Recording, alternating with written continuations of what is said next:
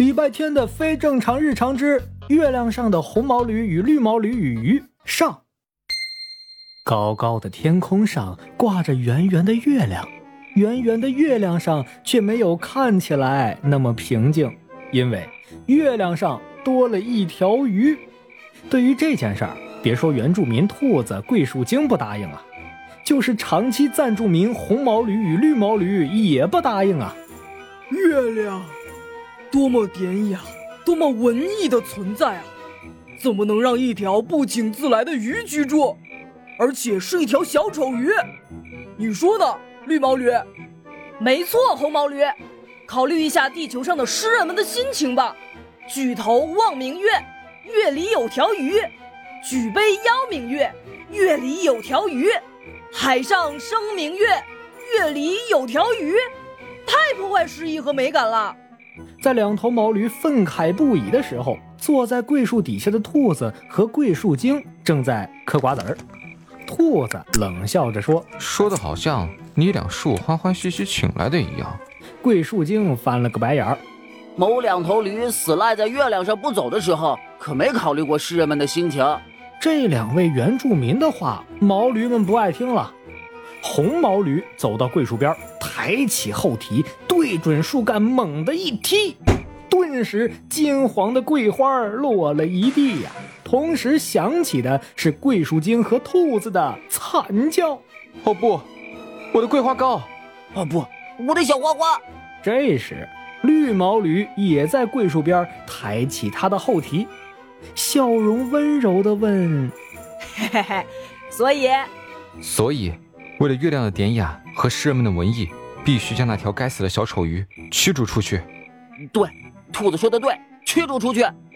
毛驴们满意的放下了后蹄，围绕着桂树溜达了两圈之后，红毛驴抬起了它高傲的头颅。既然我们达成共识了，接下来就是讨论一下这条鱼的驱逐方案了。我提议，现在那个，在你们讨论方案之前，我能不能说两句？不能，礼拜天，我是这部话剧的编剧和导演，我说了算。现在这里没有你的词，但是郝佳佳，我作为那条倒霉的小丑鱼的扮演者，是不是有提出质疑的权利？不，你没有。现在你们明白了吧？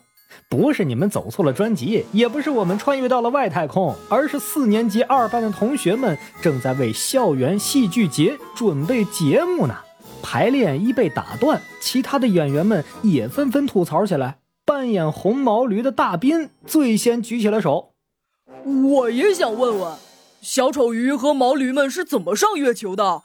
火箭吗？飞船吗？那 扮演绿毛驴的班长毕胜胜咳了两声。创作无罪，脑洞万岁！毛驴和鱼当然可以上月球，他们甚至可以去外太空，去黑洞深处。我相信我们的文艺委员、语文科代表。全班总分仅次于我的第三名，郝佳佳同学一定在这个故事里赋予了更深刻、更沉重的主题。谢谢你，毕胜胜，但你根本不懂。而全班总分第一名，兔子的扮演者李小七面无表情地掏出一瓶水喝了起来。桂树精的扮演者方少锦从衣服口袋里掏出了一个棒棒糖，剥开塞嘴里。我觉得关于我扮演的桂树精的情节也很不科学。与其说桂树精不科学，不如说这个剧本从头到尾没有一个字是科学的。导演郝佳佳听着这些算不上友好的评价，想反驳又说不出一个字儿，最后啊，居然气红了双眼。有本事你们自己写剧本啊！你们这些男生什么都不懂，还自以为是，最讨厌了！郝佳佳扔下剧本，狠狠地推了门口的礼拜天一把，跑了出去，留下几个男生在排练室里边面面相觑，不知所措呀！哈哈，把导演气跑了啊，还把女生弄哭了，男生们这下闯祸喽！